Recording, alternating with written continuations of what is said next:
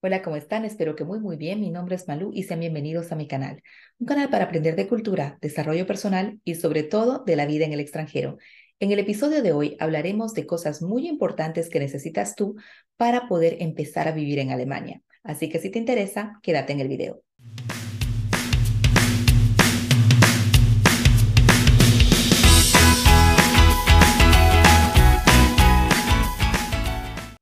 En el video antes de Navidad hablamos sobre una guía básica para vivir en Alemania. Si no vieron el video, se los dejo acá arriba.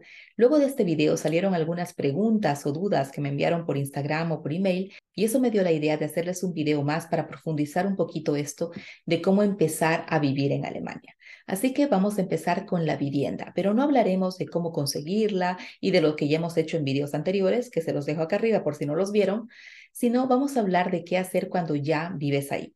Como primer punto, es muy necesario que ustedes sepan que como nuevos inquilinos en este departamento o casa que ustedes tienen, ustedes tienen toda la libertad para poder escoger de forma libre el proveedor de luz, electricidad.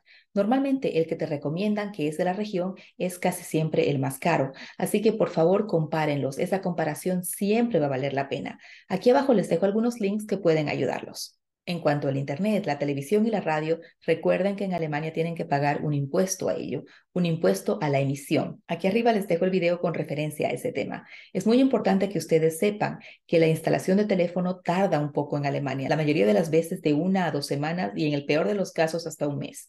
Es por eso que les recomiendo que ustedes busquen este proveedor un poco antes de mudarse a la casa para que tengan ese espacio de tiempo y para que cuando se muden ustedes tengan ahí la línea de teléfono, el internet y no estén incomunicados. Hay algunas reglas no escritas para que sus vecinos sepan que ustedes ahí viven en esta casa o en este apartamento y no se ganen enemigos en las primeras semanas. Así que aquí vamos a hablar de las reglas no escritas que son muy importantes cuando te cambias a una nueva casa. El punto número uno, muy importante, tómense el tiempo para presentarse a sus vecinos.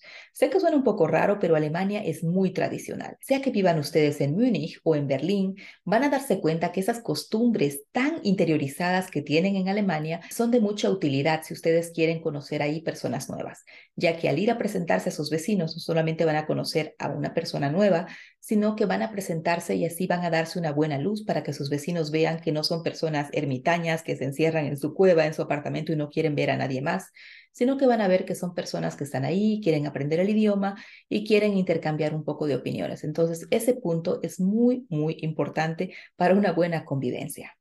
El siguiente punto es la Nachtruhe, significa el descanso nocturno. No te olvides que de 10 de la noche a 6 de la mañana no está bien visto hacer ruido y es más, si tienes unos vecinos que son ahí un poco difíciles, puede que incluso hasta la policía te envíen a tu casa. O sea que si tienen ustedes una fiesta, una reunión que va entre las 10 de la noche y las 6 de la mañana, es mejor informarlos y o invitarlos para que no tengas problemas con esto.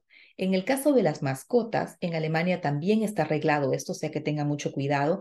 Tienen que avisarle al casero en el caso de tener animales pequeños como peces, pequeñas iguanas o animales grandes como perros y gatos puesto que no todo casero siempre acepta esto. El siguiente punto es la limpieza, y no se me asuste, no me refiero a la limpieza de la casa, sino a la limpieza de las escaleras, el pasillo y el lugar que está enfrente de la casa, la entrada de la casa. Siendo que muchas personas o quizá tres o cuatro personas viven en esa casa o en ese apartamento, es muy importante que ustedes vean cómo está el orden para limpiar las gradas, el pasillo y la entrada de la casa, porque si alguien se cae, ustedes tendrían la responsabilidad. Así que tengan cuidado con eso, eso es un Pflicht, es un deber, entonces es muy importante hacerlo. Es más, hay caseros que se lo llevan demasiado a pecho y controlan eso, así que tengan cuidado y hablen esto muy bien con sus vecinos, cómo está ahí reglado la limpieza del pasillo, las gradas y la entrada de la casa. El siguiente punto muy importante es la separación de basura. Con esto ustedes no se van a hacer amigos si lo hacen mal. Les digo porque una vez me pasó a mí que tenía una persona de visita, si lo está viendo el video se va a dar cuenta de quién hablo, y lamentablemente esta persona botó la basura que no correspondía al tacho de basura erróneo. Ya me ven a mí meterme ahí prácticamente completa para intentar sacar toda la basura que le había puesto Y pues bueno, al final logramos sacar todo y no nos pasó nada. Los vecinos solamente se reían de lo que hacía yo, pero para que no les pase eso, tienen que ver exactamente cómo separar la basura aquí. No les puedo dar una regla general porque casi siempre en cada estado de Alemania tienen algún tipo de variación, pero aquí abajo les dejo unos links que pueden ayudarles con eso. Normalmente tienen ustedes el tacho de basura o el bote de basura negro o verde para la basura que es viene de casa. Quiere decir todo lo que ustedes cocinan en casa, todos los residuos de la cocina en casa que esté cocido, pueden botarlos ahí.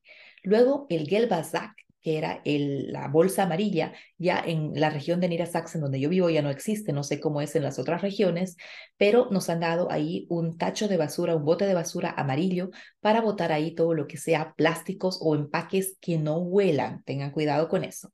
El siguiente es el bote de basura azul. El bote de basura azul sirve para papel y papel, lo que es cartón. Además de estos, existen también otros contenedores grandes de basura que son la mayoría de las veces verdes, blancos y cafés y es para separar el vidrio, para que ustedes vean los vidrios, por ejemplo, de los empaques de mermelada, que son casi siempre transparentes, esos irían al bote blanco, empaques del vino, las botellas irían al bote verde o al bote café según el color de la botella y así ustedes también pueden separar el vidrio. Tengan cuidado con eso, no van a tener amigos si ustedes separan mal la basura. Una vez que ya les va bien en esa vivienda, y ya más o menos se acostumbraron a los vecinos, a la basura y a la limpieza de este lugar, tienen que concentrarse en el siguiente punto y es buscar a sus médicos en esta nueva región que se han mudado o en esta nueva ciudad. No se olviden que en Alemania necesitan sí o sí el Allgemeinarzt o el Hausarzt. Ya que en Alemania existe la libre elección de médico, ustedes pueden decidir a quién quieren ver. Normalmente la primera consulta se hace al médico de cabecera y este no siempre es muy fácil de encontrar, puesto que todos les van a decir que están llenos. Así que yo les recomiendo, y no es muy ortodoxo lo que les voy a decir, pero de verdad funciona, que ustedes se hagan los enfermos, vayan ahí y les digan, ah, sí, estoy mal. Por ley no los pueden echar. Así que van a tener que atenderlos y con esa primera atención, con esa primera consulta, automáticamente ustedes van a ser clientes de este médico, van a ser cunden ahí, van a ser pacientes.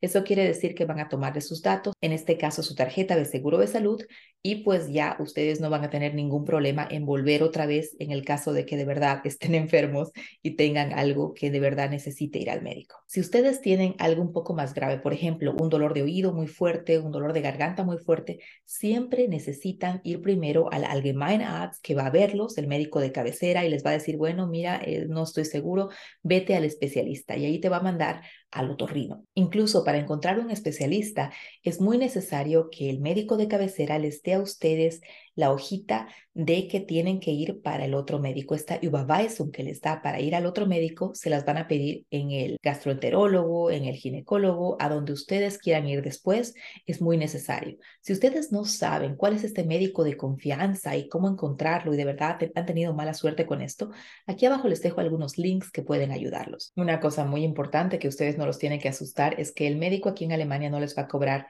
nada.